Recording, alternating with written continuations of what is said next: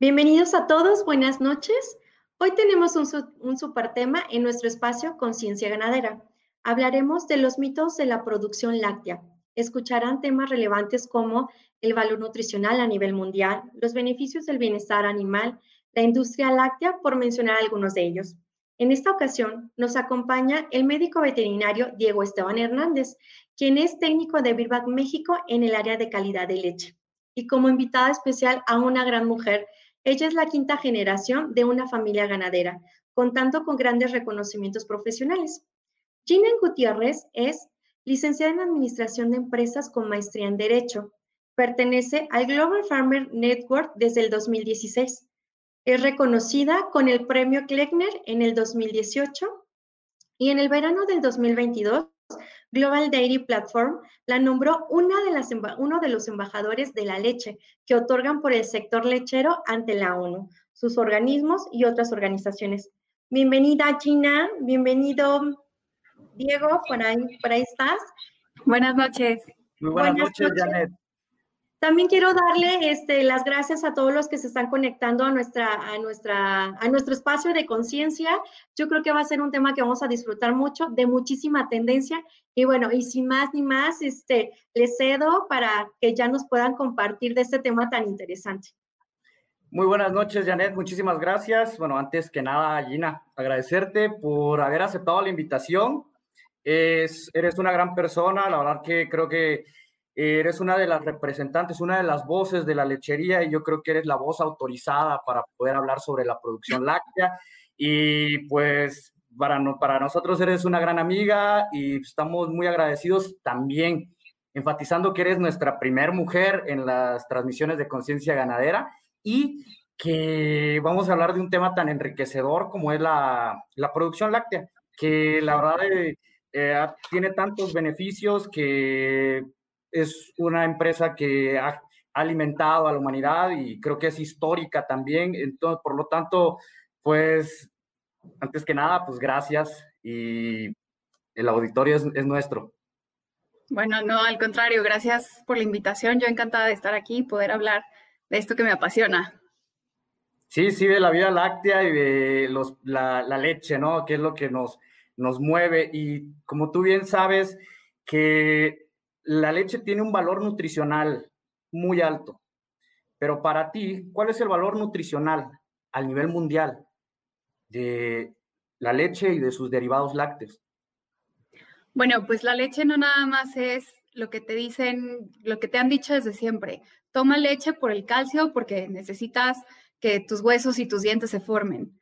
Ok, sí, ¿no? La, leche es la, la, fuente de calcio más este, con más alta biodisponibilidad que existe en toda la naturaleza. Tomándote tabletas de calcio, pues no vas, a, no vas a absorberlo de la misma manera que la leche, porque la leche no nada más se puede tomar como por sus componentes individuales, sino se debe tomar como una matriz nutricional. La leche es un alimento completo, muy nutritivo y muy poderoso porque no nada más es una bebida, la leche sí es un alimento y no debe tomarse solamente por componentes.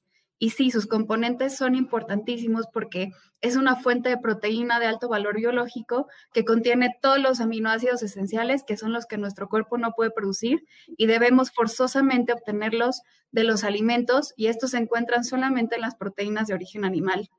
Y también nos brinda este, vitaminas y minerales también de alta biodisponibilidad y que trabajan en una sinergia porque se absorben gracias a otros componentes de la leche. Entonces, el calcio se absorbe gracias a que la leche trae vitamina D, que trae fósforo, que trae magnesio. Eh, este, la proteína funciona también por el contenido de vitaminas, sobre todo el complejo B. Y no nada más es, te digo, la suma, es toda la suma de esos elementos lo que hace que la leche sea importantísima en las dietas a nivel mundial. Además de que la, la leche es un alimento muy barato para todo lo que nos aporta. No, por supuesto, también considerar que, que la leche complementa bastante bien a nivel nutricional en todas las etapas de la vida de un ser humano también. Entonces, no es solo de, como dices tú, no solo de, niños, no es los adultos mayores.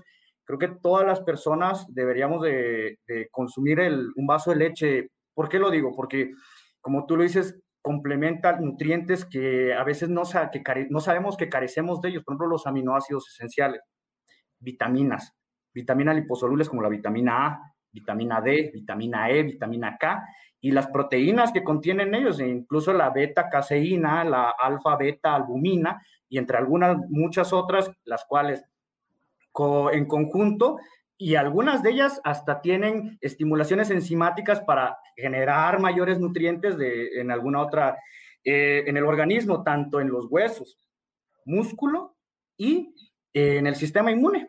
La verdad que la pandemia también en muchos países de la Unión Europea y también asiáticos tomaron la postura de que la leche era un alimento que teníamos que implementarlo debido a que hay carencias que uno no sabe que, que bueno, no, valga la redundancia, no sabemos que carecemos de ella, pero fuera también del nivel nutricional, cómo se complementa en la sociedad este, esta, es, este alimento que es parte de la canasta básica. Así es, digo, la humanidad lleva tomando leche, consumiendo productos derivados desde hace 10.000 años, según recientes descubrimientos, ¿no?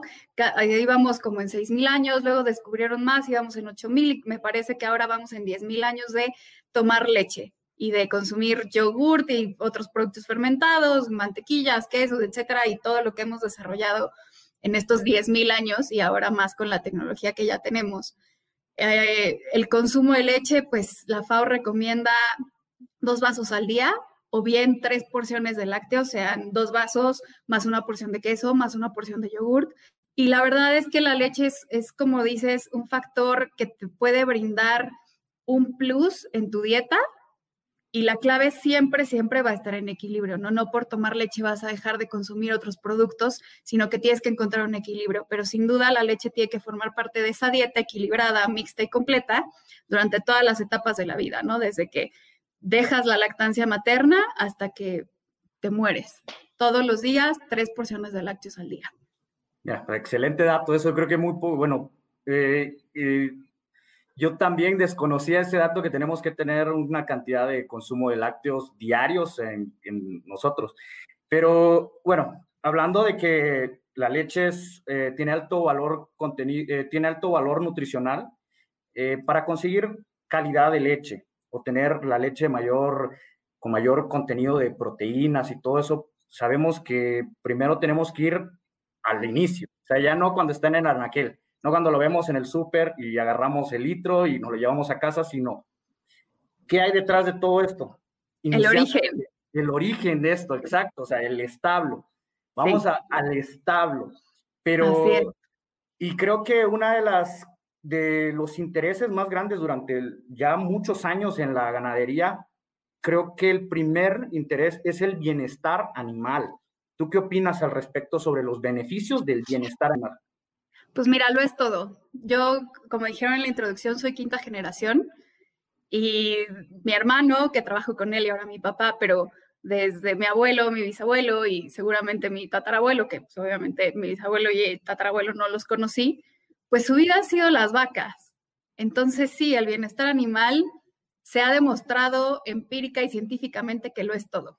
O sea, siempre se habla de tener vacas contentas y que es una vaca contenta, pues es una vaca que está cómoda y sana, ¿no?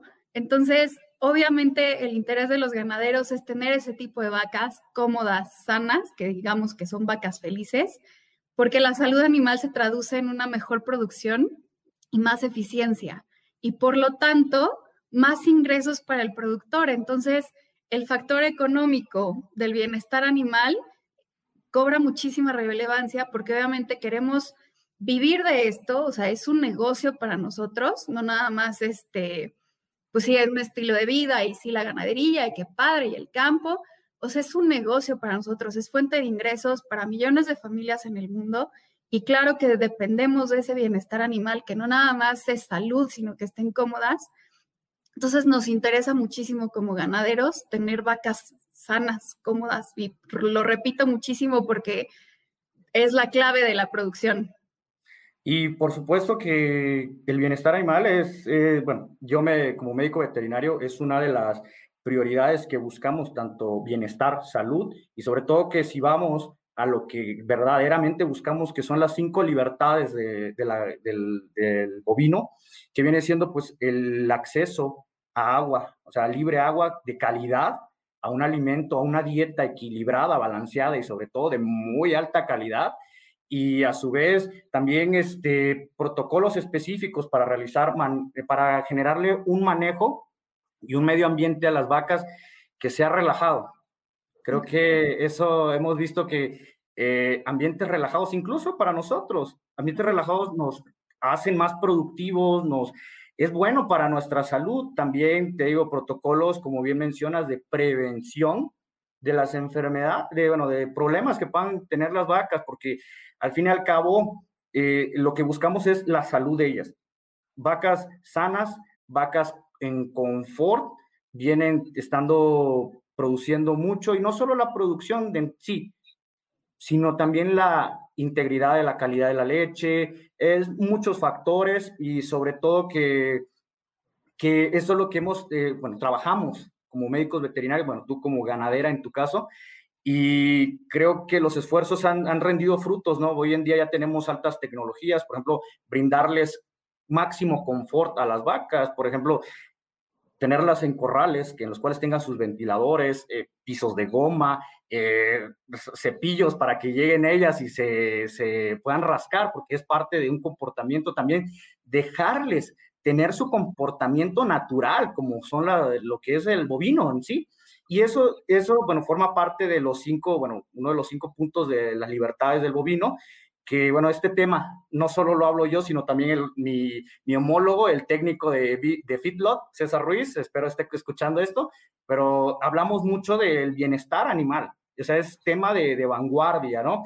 Y sobre todo que, como lo dices tú, vacas contentas, vacas que producen y se resume en, pues, no voy a decir que, que di mucho dinero, porque la verdad la ganadería ya no sé, ya no, no, es, no es el negocio para hacerse rico, es la verdad pero para así subsistir y sobre todo pues empezar a, desarrollar economía tanto local también, que es lo que me lleva a la siguiente pregunta, que es cómo la industria láctea apoya la economía tanto internacional, nacional y local. ¿Qué nos puedes comentar, Gina?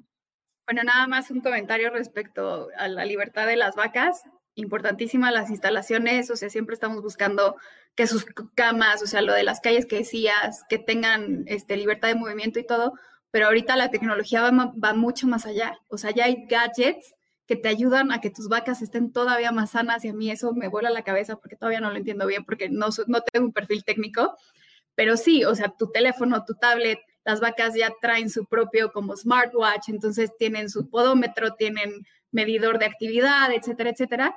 Y pues eso es padrísimo, ¿no? Y sí, son, son inversiones fuertes, pero que valen muchísimo la pena porque quieres tener lo mejor para tus vacas, para que estén sanas, cómodas y produzcan más, ¿no? Y entonces esos indicadores de salud que te los dan en tiempo real, pues es impresionante a dónde hemos llegado y, y qué padre lo que, lo que puede venir después, ¿no?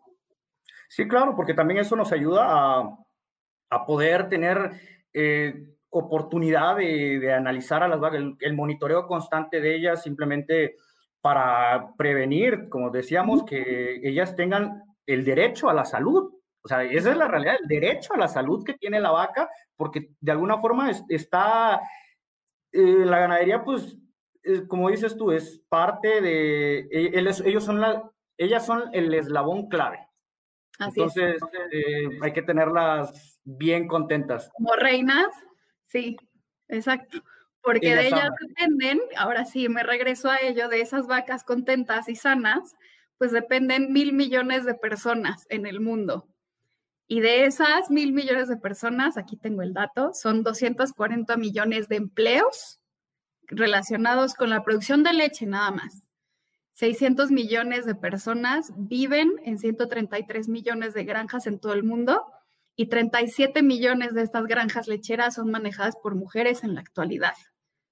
Entonces, sí estamos hablando de mil millones de personas que viven gracias a la leche, más los consumidores que consumen, este, perdón, que, que toman leche, comen yogurt, comen queso, kefir, mantequilla, etcétera, etcétera, ¿no? Pero sí, la historia de la leche es la historia de mil millones de personas en el mundo. Parece, parece algo exagerado, pero eh, eh, es, llega, ¿quién no se ha comido un, un trozo de queso? ¿Quién no ha bebido un vaso de agua? Exacto, entonces el impacto de la economía lechera, pues imagínate, estás impactando la vida de estas mil millones de personas, 37 millones de mujeres que son las encargadas de su familia, que por algo están solas en ese establo, porque hay muchos conflictos, muchas zonas vulnerables, que los hombres pues han tenido que dejar esas granjas o por cualquier otra razón, pero sí el impacto en la economía pues no nada más es un tema este, financiero, sino de bienestar social. Así que si, que si quieres hablar de empoderamiento también de las mujeres, pues ahí está la historia de ellas también. Y esas mujeres se encargan de generar economía local, de crear empleos, de mantener familias, de darles de comer, a sus comunidades, porque la leche es un factor no nada más este, de aporte nutricional, sino de desarrollo de comunidades y reducción de la pobreza. El tener ganado en comunidades vulnerables te da cierto poder económico y te da estabilidad sobre todo. Estabilidad porque ellas tendrán, esas familias tendrán ingresos y sobre todo tendrán alimento. De si no pueden conseguir otro trabajo, bueno, al menos saben que van a tener una vaquita que les va a dar leche para todos los días, para poder criar a sus hijos de una mejor manera, con una fuente de proteína mucho mayor, este, de más alta calidad que otras, otros alimentos. Y entonces ahí empiezas a generar un bienestar social que impacta en la economía al final. Claro, bueno, también mencionaste algo muy importante que eh, existe la idea de que la ganadería es muy masculina y no es así hay muchas mujeres involucradas, hay ganaderas como tú, hay médicos, médicas, doctoras que se dedican a esto, o sea, y como dices tú, es, una, es algo que genera mucha economía circulante en todos los sectores, a todas las personas que están tan cerca, como dices tú, los sectores vulnerables. En el caso tuyo, por ejemplo, que pues, ya tuve la oportunidad de conocer tu establo, pero que está en, la, está en, un, en un pueblito, está en un pueblito. ¿Y cómo tu establo ha ayudado al resto de la comunidad, bueno, para que lleguen ahí y pues es parte del, del valor humano, ¿no? Que también ellos, ellos agradecen, ¿no? Sí, así es. Mi abuelo escogió ese lugar y pues no había nada. De hecho, tuvo que, que llevar este, ordeñadores desde el Estado de México, que era donde tenía las vacas, porque ahí en la zona no, no conocían las máquinas ordeñadoras y pues a partir de ahí, pues sí, a crear empleos y a crear comunidad y entonces más gente como que se acercaba a ver si había trabajo en el rancho, todavía pasa.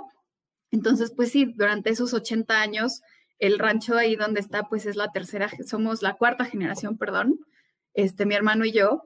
Y, y sí, o sea, es una fuente de empleos directos e indirectos. Si tú analizas la cadena de valor de los lácteos, es una de las más largas y completas que puede haber en cualquier industria que tú me digas. E impactas distintos sectores porque pues no nada más, o sea, te puedo decir la industria del plástico y tú te quedas como el plástico.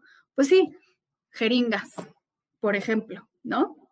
Para esa medicina preventiva, las vacunas, etcétera, etcétera. Entonces impactas una serie de sectores que pensarías ajenos a tu producción, pero esa es la cadena de la leche, o sea, es la más larga quizá de todas las cadenas productivas que hay. Sí, sí, por supuesto, todo de, desde la, industria más pequeña y todo eso tiene mucho que ver en, la industria láctea. O sea, es, esa es la parte bonita que no solo impacta en sí el establo, sino toda la economía eh, a su lado, ¿no? De igual, bueno, yo estando en un, en un laboratorio, pues también de alguna forma nos impacta de manera positiva y es una cadena muy larga, pero bien, ahorita, y yo sé que eres, eh, como eres un gran ser humano, te quisiera hacer otra pregunta, que cuáles han sido las bondades del valor y el recurso humano dentro de tu establo. Bueno, y o dentro de los establos, ¿no? Porque también esta pregunta creo que concierne a todas las personas que estamos en dentro de los establos. Pues mira, darles el mejor trato a las vacas es lo principal. Y para ello necesitas tener gente capaz y comprometida con esa, con esa meta. tienes especialistas veterinarios que se especializan, digamos, en medicina preventiva, pero hay otros que se han especializado en nutrición, en reproducción, en, podología de las vacas, este, en diseño de establos, en construcción, em, en, cómo manejar la maquinaria, otros agrónomos en el campo para producir los mejores alimentos, este, el mejor forraje para, para, tu, para tu ganado. Este, entonces, tener gente capaz del más alto nivel es importante, pero también gente y que esté comprometida. Y la gente de abajo que a lo mejor no tiene conocimientos técnicos, también es súper importante porque pues son quienes tienen también contacto directo con las vacas, quien te ayuda desde limpiar los corrales hasta este, manejar al ganado para sacarlos de ellos y llevarlos a la ordeña y de regreso, limpiar piletas, este, limpiar las casetitas de las becerritas, o sea, todo ese tipo, toda esa cadenita de, de, actividades, atrás de cada actividad hay una persona. Entonces, pues sí, el recurso humano es importantísimo en esta y en cualquier este, industria y cualquier actividad productiva que haya. Por supuesto, porque, bien, a mí como médico veterinario a veces tú das ciertos protocolos, ciertas ciertos manejos que tienen que ser muy específicos y la gente a veces, bueno, mucha gente se comete el error de decir, no, pues hazlo porque lo tienes que hacer. Y creo que ha ayudado mucho también en el mejoramiento de la comunicación con el personal, de explicarles por qué se hace, el por qué de las cosas. Mira, tu trabajo, el lavar esta pileta es importante para nosotros porque esto es lo que nos ayuda o esto es lo que, lo que mejoramos y todo eso. Y entender que, como dices tú, a lo mejor somos un sector que trabajamos con muchas gentes, desde profesionales hasta gente de abajo, y todos son seres humanos iguales, y constantemente capacitarlos, ¿no? O sea, entrenamiento y, como te repito, enfatizar el porqué de las cosas y cómo deben de hacerlo la mejor manera. Y fuera, a veces siempre pensamos, bueno, pues cualquiera lo pudiera hacer, pero eh, a veces pasa mucho, por ejemplo, rotación de personal. Digamos, ya entrené a esta persona, está limpiando las piletas y lo hace muy bien, pero ching, se fue, porque se fue a una fábrica o algo así, a cambio de, empleo, no por, no por malo. Entonces tienes que meter otra persona y volver a empezar esa cadenita, ¿no? O sea, volver a agarrar y tener la paciencia, ¿no? Yo siento que la paciencia con el trato humano que le tengas a tu personal eso crece y fortalece al, establo en sí. Sí, así es. El, detrás del personal que tienes en un establo, pues están los patrones, ¿no? Entonces, pues crear un, cierto vínculo cercano y de empatía con ellos, pues sí es importante. O sea, que te pares al lado de ellos y les preguntes, oye, ¿tienes familia? Entonces ya estás creando una conexión con ellos yo veo a mi hermano, por ejemplo, cuando es época de cosecha, que a lo mejor pues no tendría que hacerlo, pero ahí está al lado de su gente, aunque él no esté manejando el tractor, aunque él no esté manejando las máquinas, él está ahí pues viéndolos, porque a lo mejor muchas veces la gente no entiende el por qué se hacen las cosas, pero si ven ahí el compromiso también de sus jefes y de sus otros compañeros, pues lo van a hacer con más ganas todavía, ¿no? Entonces sí es admirable y te digo mi hermano porque es el que está ahí, mi papá pues también, o sea que tiene que atender un parto y pues ahí está, digo, mi papá es veterinario, entonces obviamente el compromiso es aún mayor, pero sí, ese amor por su trabajo y su actividad también lo transmiten. Entonces, aunque la gente no esté tan capacitada técnicamente, si ven compromiso también de parte de su jefe en cualquier lugar del mundo, que haya una relación empática, cercana y sobre todo de mucho respeto, pues eso es lo que te va a ayudar, porque al final muchos de los empleados están ahí por una fuente de ingresos nada más. Y sí, puede ser que la cambien por irse a trabajar en una fábrica bajo techo, donde no tengan que sudar y no se tenga que cansar tanto, etcétera, etcétera, y que a lo mejor van a ganar menos. Sí es un reto la producción de alimentos porque sí es trabajo pesado, pero si creas vínculos con tu personal, pues sí, ya estás, estás ganando un poco más porque creas confianza, este, si eres empático con ellos. Sí, así es, porque también es cierto, cuando vemos a, nuestros jefes, a nuestros patrones estar ahí al pie del cañón, eso motiva, ¿no? Yo creo que también la cuestión motivacional que tengamos con el personal es una pieza fundamental. Sin mencionar también los incentivos, ¿no? O sea, saber en qué momento incentivarlos con, ahí te va algo, te toma un, tu, toma una promoción, o sea, una, un ascenso o algo así. Ahora, bueno, pues si empezaste como pasturero, ya puedes, ya asciendes a otra cosa, que tengan esa, ese, esas ambiciones, ¿no? De querer seguir creciendo el establo, porque yo, te voy a ser honesto, he encontrado gente en los establos que son brillantísimos, o sea, brillantes, brillantes, y son personas que, que entienden la, la, son disponibles, o sea, son, son proactivos, esa es la realidad. Pero llegas al establo y si ves a, a un, este, al encargado o al dueño, pues que está ahí con ellos. O sea, ahí los ves y ves la persona que es el dueño y es una, un tipazo o, es una gran persona y eso les va generando como es, esas ganas, ¿no? De querer seguir trabajándole. Y como dices tú, a veces que se vayan una, que el trabajo del establo es pesado. O sea, eso es indiscutible. Es pesado, es de sol a sol y no es de solo, ¿sabes qué? Eh, el sábado y el domingo las vacas no, no van a dar leche, no, no hay que, no, no vengan o algo así, porque estamos en un negocio, el establo es un negocio que es de 365 días, todos los días, todas horas, y no para, no para, es un, es, es 24-7. Así es, y tu gente, así como tú, tienen que estar conscientes de, de que las cosas se hacen de cierta manera por algo.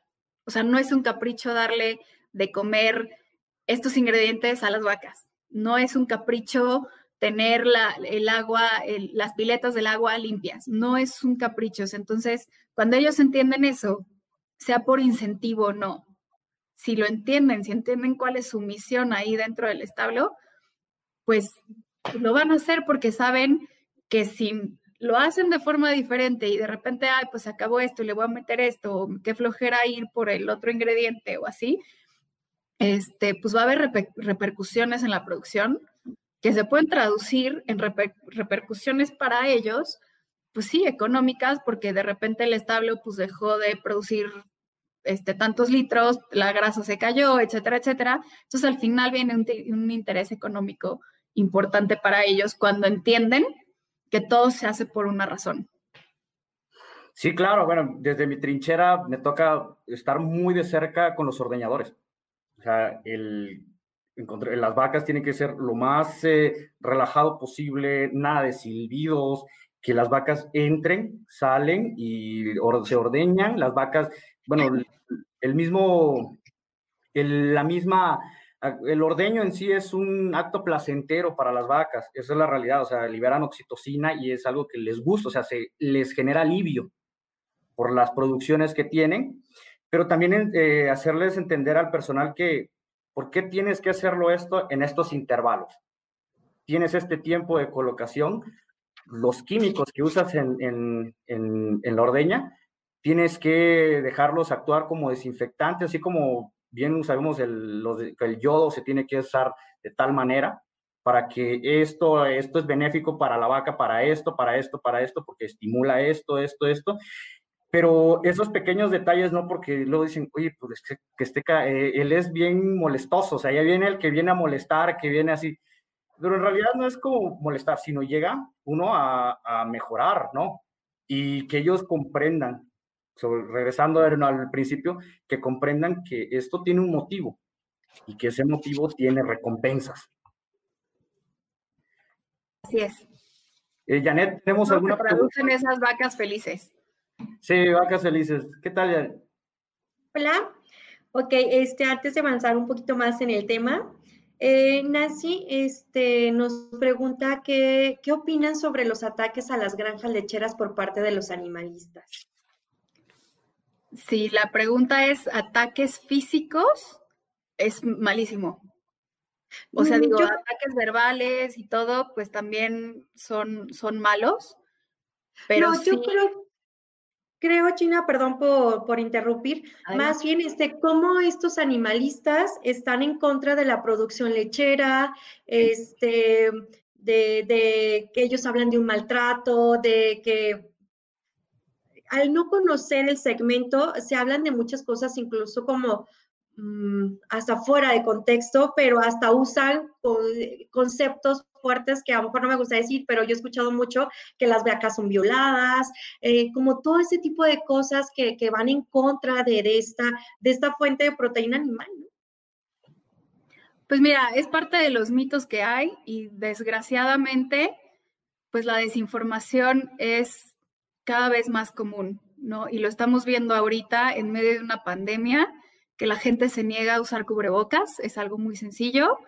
Este, están grupos antivacunas que yo no sé qué van a pensar ahora que, venga la vacunación contra este, el SARS-CoV-2.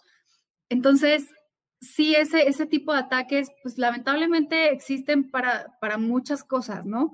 Tristemente, atacan algo que no nada más es este, es, o sea, que, que, repito, es un factor de nutrición, de desarrollo de comunidades, de fuente, por, por ello, fuente de empleos, eh, de reducción de la pobreza, etcétera, etcétera.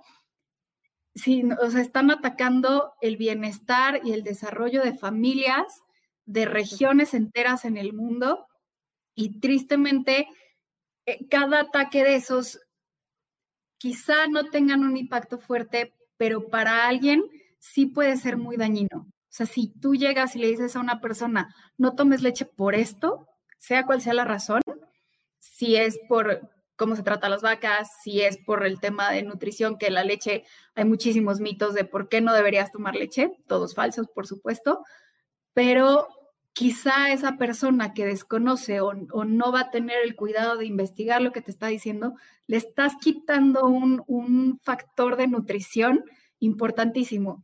Y atrás de esa persona que va a dejar de tomar leche, va a estar una familia o diez familias o mil familias que están perdiendo su fuente de ingresos y estás afectando a comunidades enteras, ¿no? Esa, esos trabajos de los que estamos hablando no nada más es gente comprometida con su trabajo, porque esa gente que se compromete a hacer un trabajo dentro y fuera del establo es una, gente, es una persona comprometida con su familia y con su comunidad, porque no es, porque están generando valor alrededor de ellos. Entonces, los ataques que recibimos todos los días, que ahorita han sido menos, déjenme destaco eso, porque mucha gente está volviendo a tomar leche, porque te digo, altísimo valor nutricional y además muy barato. Entonces, gente ahorita que se quedó sin trabajo o vio reducidos sus ingresos, pues obviamente está recurriendo a un alimento buenísimo nutricionalmente, que es agradable, que es muy versátil y que es muy barato. Entonces, sí, esos ataques, pues sí, me duelen cada vez que los recibo y yo como soy promotora de la, el consumo de leche, que promuevo la ganadería, este, pues no nada más desde redes sociales, sino ya en, diferentes organizaciones, eh, pues me, me parten el corazón y de repente me dan unos dolores de cabeza tremendos y me, me, voy a la cama con un dolor en el estómago y decir, híjole, ¿cómo les contesto a estas personas? Y sí, ataques hay recibido hasta personales y por eso decía si eran ataques físicos, porque los ha habido. A mí me han, me han amenazado personalmente, da muchísimo miedo, pero dices, ok, que todo se quede en redes y que se te resbale y tú sigue adelante, pero sí esas personas tristemente no se pueden a pensar en el daño que están provocando a muchísima gente, porque repito, la cadena de valor de la leche es larguísima. Entonces, triste que no se, no se detengan a pensar en el impacto de sus palabras. ¿no? Claro. Es porque es, es, parte de la violencia, es parte de, de falta de empatía que nos hace falta muchísimo ahorita entonces no miden las consecuencias de lo que dicen y mucho menos de lo que hacen. Por supuesto, totalmente desconocimiento sobre el tema y como dices, ¿no? Se generan situaciones pues muy lamentables, ¿no? Y a veces la ignorancia gana más, ¿no? en muchas ocasiones gana más. Luego nos quedamos atados de brazos porque la ciencia está de nuestro lado. La ciencia demuestra las bondades de la leche, la ciencia demuestra la importancia de tener este, productos lácteos en nuestra dieta diaria. La evidencia física está en nuestro lado de decir, aquí están las vacas, esto se les da de comer, este, viven así, etcétera, etcétera, pero hay gente que de verdad se pone una pantalla enfrente de los ojos y no ve nada, no escucha, no razona, no quieren entender y no los vamos a convencer. Entonces, consejo para e, estas personas, colegas ganaderos, colegas defensores, este, colegas de ustedes que están en la industria farmacéutica y todo, no se enganchen. Ataques va a haber millones todos los días. No se enganchen porque si se encuentran un extremista, no lo van a convencer. Jamás. Entonces, triste que, suceda, pero pues sí deberían pensar un poquito más y, y tratar de hacer un cambio positivo en lugar de perjudicar algo que ya es bueno. Claro. Y bueno, hay complementando también, y es muy cierto, creo que la ciencia está del lado de, lo que hacemos, bien dijo Gina, pero también es malo saber que ya hay pseudociencias que no tienen fundamentos, es la realidad.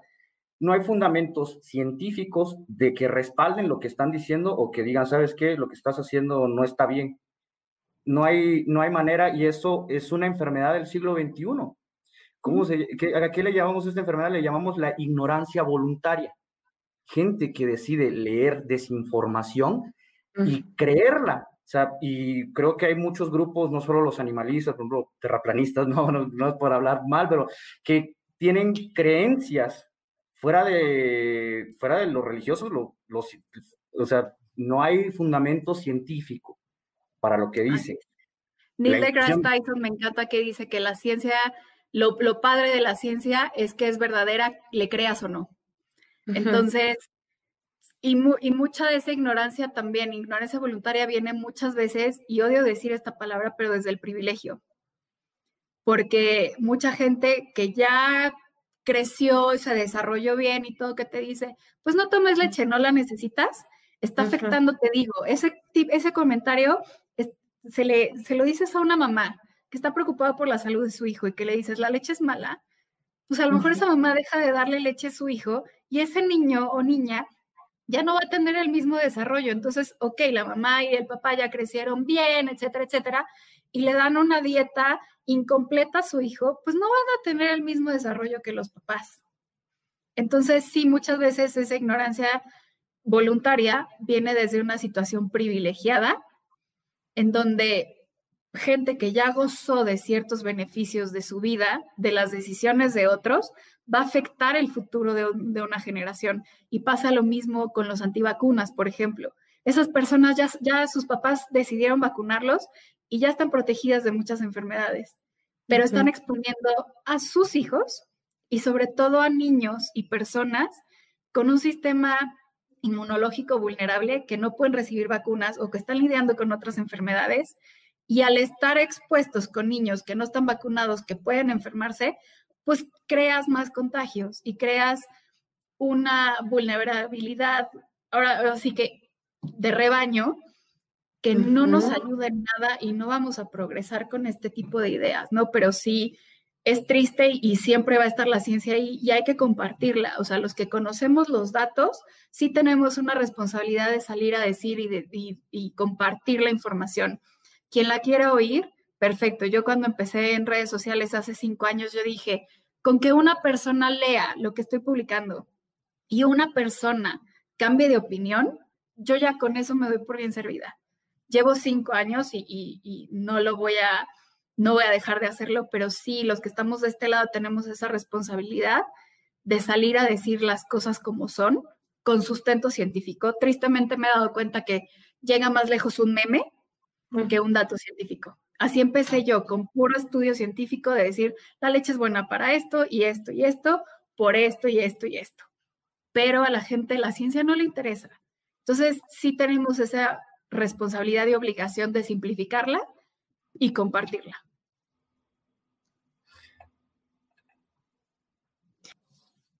Excelente, ¿no? Pues eh, una pregunta bastante muy compleja, ¿no? Para responderse por, lo, por la naturaleza, pero eh, para eso, como digo, estos foros están hechos para eso, como dices tú, para divulgar la ciencia y generar conciencia también con respecto.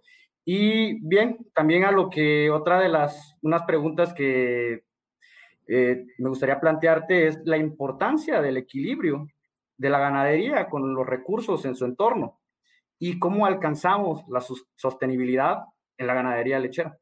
¿Qué me puedes comentar, Gina? Pues mira, eh, los productores de alimentos somos los más interesados en cuidar los recursos naturales. Dependemos de ellos al 100%. Entonces es increíble que piensen que nosotros somos los primeros contaminantes, ¿no? Eh, hay, un, hay un dicho de Paul Harvey que dice que aún con todos los logros humanos y toda la tecnología que hemos desarrollado y todos los avances que tenemos, nuestra existencia depende de 15 centímetros de tierra y del hecho de que llueva. Entonces, obviamente, nos interesa el cuidado del medio ambiente porque no nada más se trata del clima de hoy, se trata del clima de mañana, el de la siguiente estación, el del siguiente año, los siguientes 50 años, porque una cosa tenemos que tener clara, no importa lo que hagamos hoy, mañana y toda la semana, todos esos días vamos a tener que comer, todos esos días tenemos que tomar agua, todos esos días nuestro ganado también tiene que comer y tomar agua. Entonces, sin productores no hay vida. Y los productores somos los más interesados en cuidar los recursos naturales y cuidar el medio ambiente. Entonces, sí, tenemos que caminar hacia la sostenibilidad, pero ya lo estamos haciendo. O sea, tenemos décadas de mejoramiento genético, de mejoramiento en la alimentación, en la tecnología de la que hablábamos antes, en la capacitación de la gente, y todo es por algo, es para cuidar esos recursos naturales, porque sin ellos no vamos a producir, no vamos a vivir.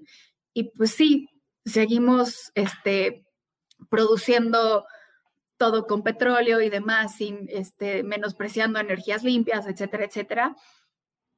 Pero de todas maneras vamos a tener que comer mañana. Entonces, es importante que no nada más los productores seamos responsables del cuidado del medio ambiente, sino también, perdón, todas las demás industrias que nos acompañen en ello y también se comprometan. Es muy fácil culpar a la ganadería de muchas cosas, sobre todo de las emisiones.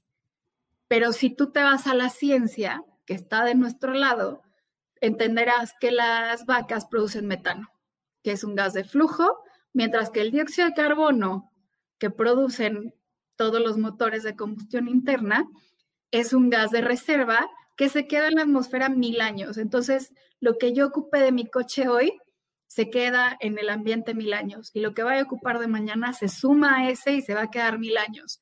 Mientras que el metano aproximadamente se queda en la atmósfera solamente 12 años y el, este, tiene un ciclo biogénico donde el, metano, eh, donde las plantas hacen su trabajo y absorben dióxido de carbono que este, proviene del metano que se oxida en la atmósfera.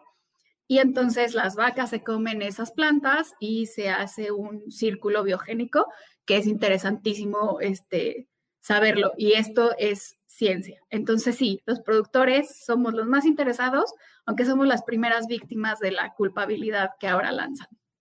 Sí, por, eh, eso, es, eso es muy malo para, para, nosotros porque no hay ni sustento, como dices tú, tú tienes datos científicos de que no es así y sobre todo que en la ganadería, ¿cuántas veces no hemos escuchado decir, sabes qué, no llovió?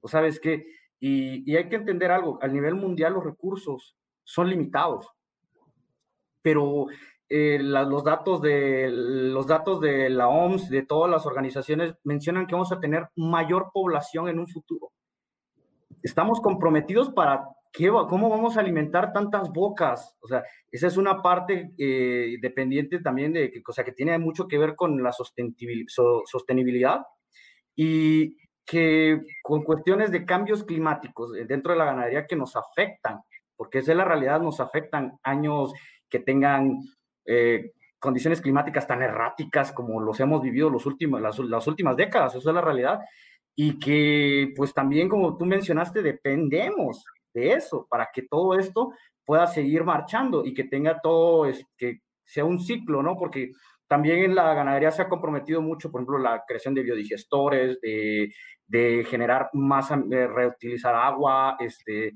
hacer uso más este, estricto de los recursos que se tienen que usar y eso ha generado mucho éxito, hasta cierto punto, hasta económico. O sea, si vamos a que optimizar, es, hacer sostenible un establo, genera beneficios a la economía del mismo establo, genera más dinero. Entonces, eh, esa es una de las cosas que también yo noto. Entonces, definitivamente decir, ¿sabes qué? Es que la contaminación o la culpa es del, de la ganadería, pues yo creo que la sostenibilidad debe de venir de los hogares de cada uno de nosotros, que creo que ahí olvidamos que ahí tiene que iniciar la sostenibilidad desde el momento en el que vas tú a tu bote de basura y tienes que separarlo de los vidrios, del aluminio, del plástico, y así como el, no digo que no uses el carro, yo no estoy peleado con eso, pero digo, hazlo de manera prudente, ¿no? Y eh, creo que ese cambio tiene que ser desde, desde nosotros, ¿no? Que la ganadería, pues ya, ya sabemos sí o sí que tenemos que cuidar los recursos, ¿no? Así es. Como consumidores tenemos que estar súper conscientes de lo que hacemos todos los días, porque todo lo que consumimos, no nada más alimentos, tienen un impacto. Entonces, sí, hace poco vi una publicación de un, un empaque de frutas, que la fruta era argentina, viajó esa fruta, la empacaron en Tailandia y se consumió en Florida, ¿no? En Estados Unidos. Entonces, ese consumidor que compró, se le ocurrió comprar esa frutita empacada, ya peladita y todo lista para comer, que sí es muy práctico y dices, pues sí, voy a las prisas y todo y agarro una fruta que ya viene empacada y así me la como. Pero si ese consumidor supiera el impacto que generó el viaje desde Argentina a Tailandia, Italia a Estados Unidos y que a lo mejor esa persona se la llevó también a otro lugar, pues entonces a lo mejor la pensaría dos veces. Y sí, como consumidores tenemos que estar más conscientes cada vez de, que todo lo que hacemos tiene un impacto. Y lo que tú decías de que pues llovió o no llovió, pues siempre estamos volteando al cielo. Y yo que tengo amigos productores de todo el mundo y de todo tipo de producción, todos, todos coinciden en lo mismo. Es que ya no llueve como antes. O en otros años pasaba esto y las heladas llegaban a tal fecha este, y empezaba a llover y, las granizadas eran así, ya sea. Entonces, no hay un productor que, que no diga esas cosas en todo el mundo. Entonces, claro que tenemos que no solamente crear conciencia, sino tomar acción. Y repito, los que estamos de este lado, pues sí, podemos salir y decir las cosas y empezar a educar a la gente, porque la clave de, de todo esto que hemos hablado, pues es la educación. Educación de saber qué te qué te provee la leche nutricionalmente, educación de saber qué dice la ciencia del, consumo de leche, por, cómo te va este, a beneficiar en tu salud, en tu vida, qué hay detrás de un vaso de leche y sobre todo qué recursos emplearon para producirlo, pero no nada más de este vaso de leche que me voy a tomar todos los días, sino de la ropa que me pongo, del coche que manejo, de las distancias que recorro, y de todas las chucherías que compramos y, que nos llegan al día siguiente, ¿no? Creo que no es, no me urge comprar una caja de galletas y que me lleguen mañana, ¿no? Creo que puedo esperar un poquito, hacer una compra más grande y, que no me tiene que llegar en menos de 12 horas a mi casa, ¿no? Y que la pedí por internet, que es una comodidad impresionante, sí, pero a lo mejor esa necesidad es de esa inmediatez no es tal, sino que nos tenemos que tomar una pausa antes de empezar a hacer esas compras impulsivas, que sí, ahorita en la pandemia, pues, ¿quién no ha comprado un casco de astronauta? Pues porque estaba en oferta o lo que sea, ¿no? Nos llegaba al día siguiente. Entonces sí tenemos que tener ese, ese tipo de, de pausas para crear conciencia de todo lo que estamos haciendo todos los días. Excelente. Janet, ¿alguna pregunta que tengamos? Así es conciencia en el consumismo, ¿verdad, Gina? O sea, ahorita estamos, bueno. Ok, Luis Armando nos pregunta, Gina, ¿cuál ha sido los mayores retos eh, que has enfrentado en tu ganadería? Ay, pues es que, este, creo que todos los productores vivimos preocupados por qué va a pasar, ya no digas mañana, qué va a pasar en las siguientes 12 horas, ¿no? Porque trabajamos con seres vivos y eso implica una responsabilidad todavía mayor que si estuviéramos manejando máquinas. Este, la única manera en que yo he encontrado de comparar un establo lechero a, algo más es un hospital pediátrico, porque los pacientes, en este caso las vacas y los bebés que todavía no hablan, o niños muy pequeños que no saben bien este, qué pasa en su cuerpo, etcétera, no te saben decir qué tienen. Entonces, el mayor reto siempre es el bienestar animal, porque no sabes qué va a pasar en las próximas horas, aunque sea una vaca. Una vaca basta para que te quite el sueño. Una vaca basta para que esa noche ya no te fuiste a dormir y estés al pendiente y buscando soluciones, o pasan cosas físicas y mecánicas, etcétera, etcétera, de que pues se descompuso un tractor, este, hay una fuga acá, etcétera, etcétera. Entonces todo el tiempo, todo el tiempo pasan cosas. Entonces los retos son diarios, por muy pequeños o muy grandes que sean, siempre estamos preocupados y, y, y, no nada más es el establo, no nada más son las vacas, no nada más son nuestras máquinas, no nada más son nuestros trabajadores, sino qué pasa allá afuera, porque también todo lo que pasa allá afuera me está afectando a mí. O sea, ¿qué nos preocupa más? La incertidumbre. El qué va a pasar en mi rancho, sí, pero ¿qué está pasando en el país? ¿Qué está pasando en el mundo?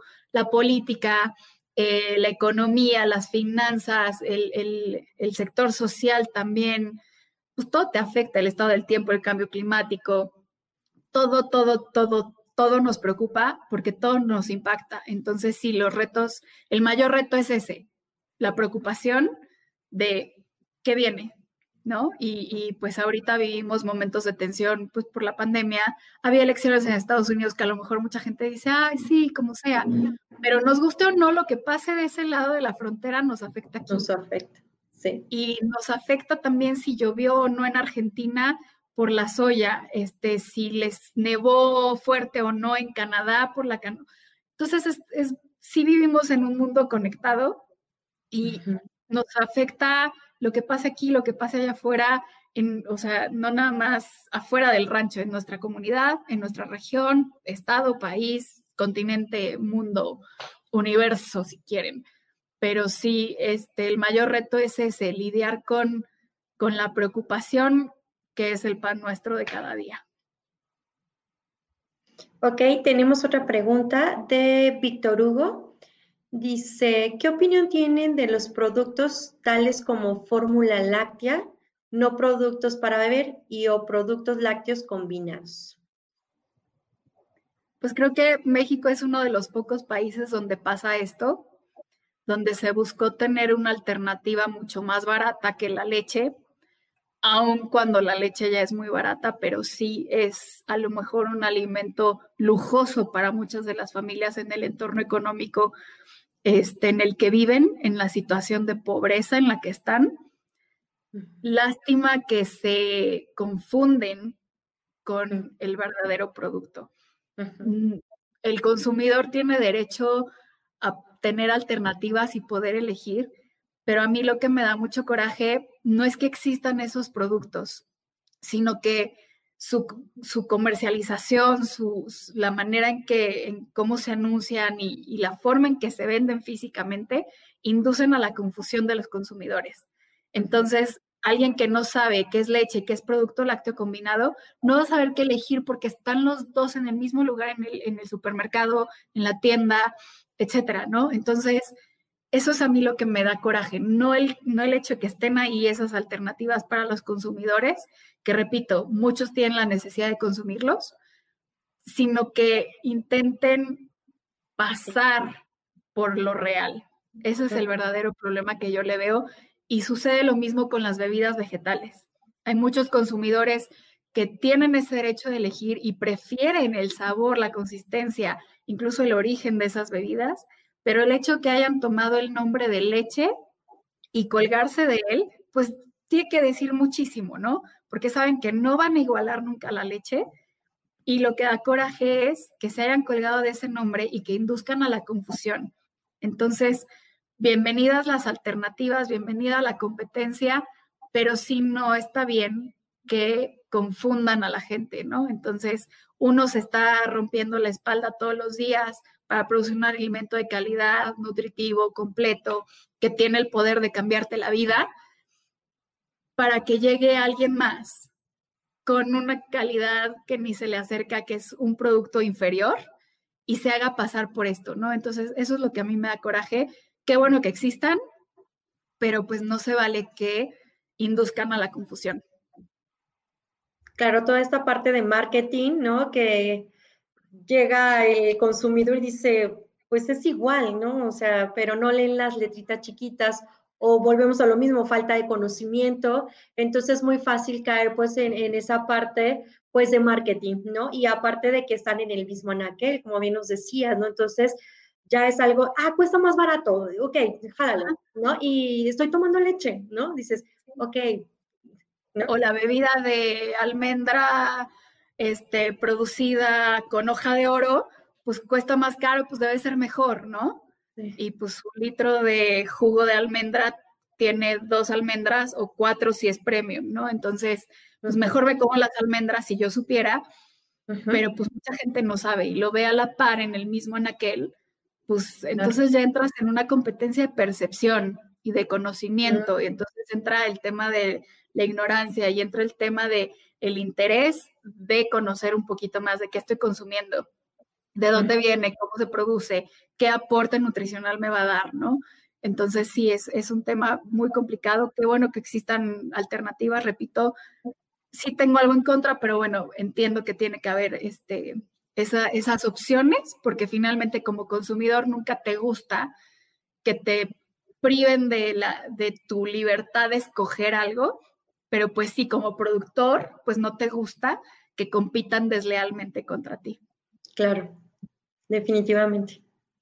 Ok, tenemos otra pregunta de Rafa López. Dice Gina, tu página de Facebook no solo cumple una función social, sino también de perdón, concientización de la gente. Eh, ¿Cuántos seguidores tienes y en cuántos países?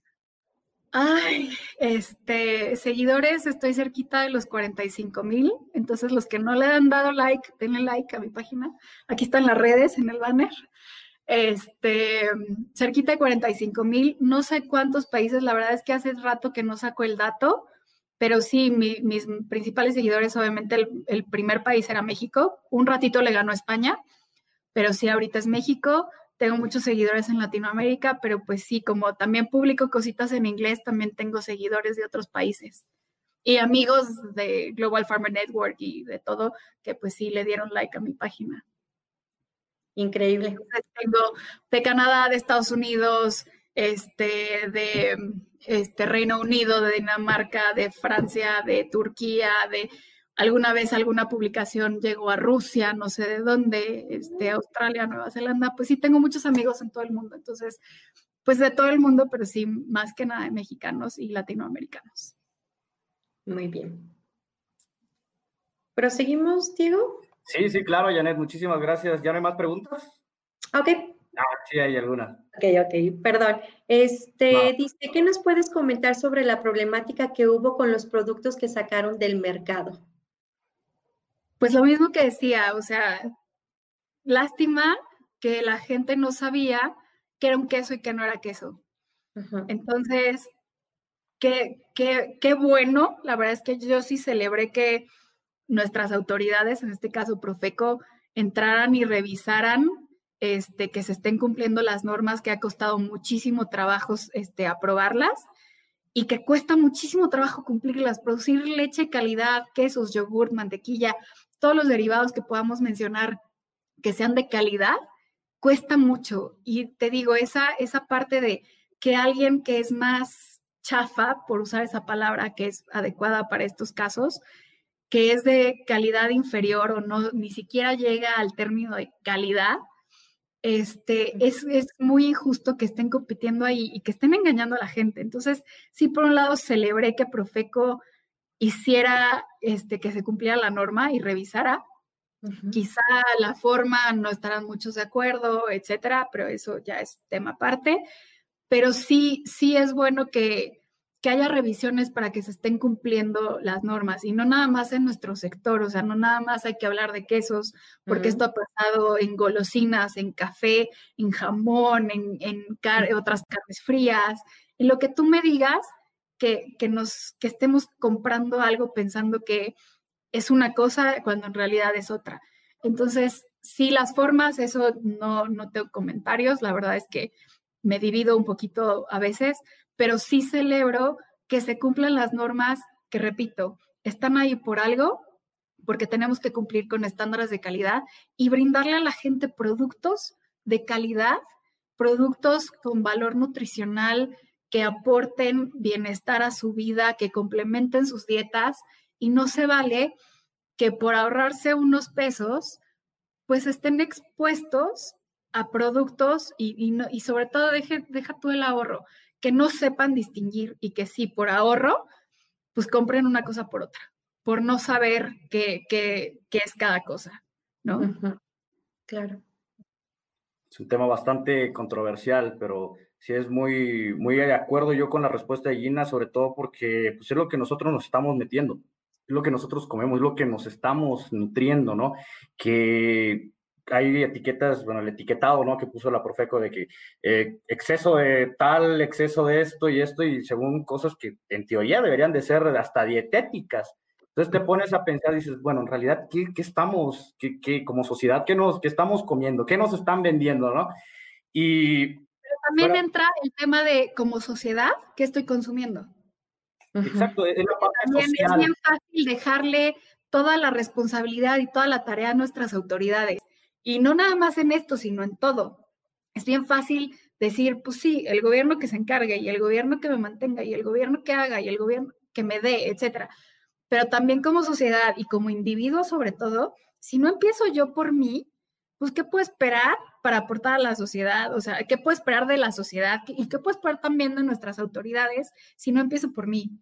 Porque yo a lo mejor al rato voy a, este, me voy a un puesto en la, en, de autoridad pero si yo no estoy consciente como consumidor y como individuo, pues no voy a servir en un, en un puesto que ya tengo un poquito de poder. Entonces, sí como individuos es nuestra responsabilidad y no podemos dejar que nos hagan la chamba este, las autoridades, el gobierno, los profesores en las escuelas, o sea, nuestros papás, o sea, también tenemos que ir creando conciencia cada uno de nosotros, porque no podemos esperar que alguien más resuelva las cosas. Entonces, qué bueno que hay iniciativas desde la autoridad, desde un poder más grande, para impulsar los cambios, pero también nosotros tenemos que tomar nuestro juego y estar informados y saber que mi libertad de decisión es importante, pero solamente cuando tengo conocimiento y saber qué, qué estoy eligiendo. Porque sí, a lo mejor yo sé que hay un queso mejor que otro producto que aparenta ser queso pero ahorita no me alcanza y me voy a llevar ese.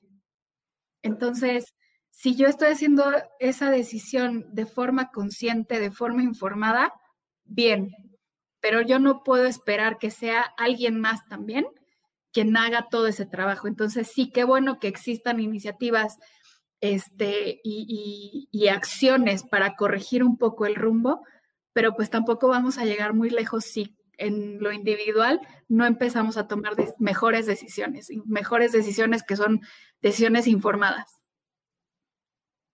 Definitivamente.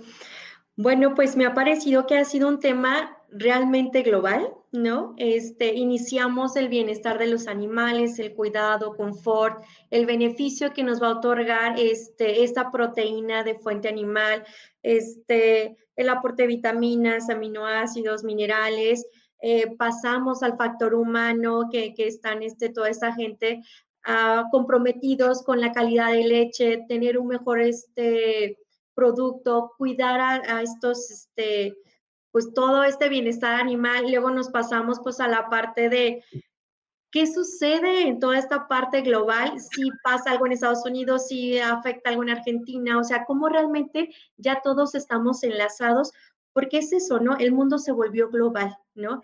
Y también, bueno, pues hablamos de las diferencias, pues, de pensamientos, ¿no? Este, falta de desinformación, ah, que hay que cultivarnos un poquito más, investigar, no nos dejarnos ir pues simplemente por, por los extremistas que, que estamos hablando. Y bueno, también que está generando pues las autoridades esa identificación correcta de un producto y otro, ¿no? Como bien nos decía Gina, no está malo ni uno ni otro, pero lo importante es aquí es identificar uno de otro. Y bueno, pues este, también datos súper maravillosos que a mí me encantaron de mil millones, ¿no? De personas en, en este segmento y de verdad me encanta decir esto, estoy a favor de las mujeres, de su crecimiento y que pues ya son 37 millones de mujeres a cargo de este sector, ¿no? La verdad que es este, pues maravilloso que sea sustento, que, que seamos apasionadas en cualquier aspecto, ¿no? O sea, en cualquier cosa que nos dé.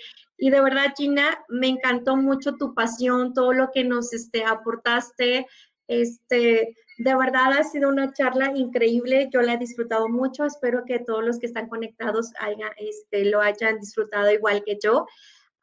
Pues me queda más que darte las gracias, este, de verdad que un gusto conocerte, no había tenido el gusto, y gracias por tu pasión, por todo este trabajo que haces día a día, este, enfrentar tanta adversidad, estar en este segmento que necesita tiempo, ¿no? Y que aparte, pues nos ayudas a cultivarnos. Entonces, no quiero dejar de pasar la oportunidad, sé que ya lo mencionaste, pero les quiero recordar, no olviden darle clic a su página, La Vida Láctea MX. De verdad, estoy segurísima que con esta plática nos quedarán muchísimas ganas de tener fuente de información y qué mejor de Gina, ¿no? Diego, pues mil gracias. La verdad es que gracias por dirigir esta charla con Gina. Ha sido un gozo. Igual, este, y bueno, pues gracias, ¿no? Entonces, no sé si tengan algo que comentar. Gina. Pues yo sí, la agradecida soy yo. Muchas gracias por la invitación. Sí lo disfruté a pesar de mis nervios y que a lo mejor me trabé por ahí y repetí muchas cosas. Muchísimas gracias. Y pues yo no podría estar aquí si les tengo que mandar un saludo, no sé si sigan viendo o no, porque sí se duermen más temprano que yo, a mi papá y a mi hermano, porque sin ellos de verdad yo no podría hacer esto, porque pues ellos son el corazón, el cerebro, el estómago de, la operación que, manejamos en familia. Y, sí, gracias a ellos es que puedo yo darme el tiempo de, hacer esta parte que, sí es muy secundaria y, y, que viene al caso, pero bueno, pues lo importante son las vacas. Y mi papá veterinario, mi hermano agrónomo, pues son las personas ideales para manejarlas. Y bien, para de mi parte, muchísimas gracias Gina, fue espectacular la charla, creo que Incluso yo tengo datos, no sabía datos que tú tienes. Y es importante que, eh, bueno, difundir este tipo de información creo que es bueno. Y como tú dices, que dar una libre decisión a las personas sobre sí mismas, sobre qué están bebiendo, qué, qué consumimos, ¿no? Y muy agradecida, muy agradecido contigo, con la gran persona que eres y muchísimas gracias. Y Janet, como siempre, muchísimas gracias por tenernos en la cápsula. Es un gusto de verdad y este, eh, Gina, mil gracias, eres nuestra embajadora como primera mujer aquí en nuestra cápsula. Entonces, este, esperamos que tengamos más mujeres en, estas cápsulas y que aparte se abordan temas súper padres y súper polémicos y que nos gusta y que quedan maravillosos, ¿no? Y, y, que se recuerdan, ¿no? O sea, la verdad es que eso es increíble. Muchas gracias. Gracias, muchas gracias, Janet. Pasen una bonita noche, les mando un saludo y cuídense mucho.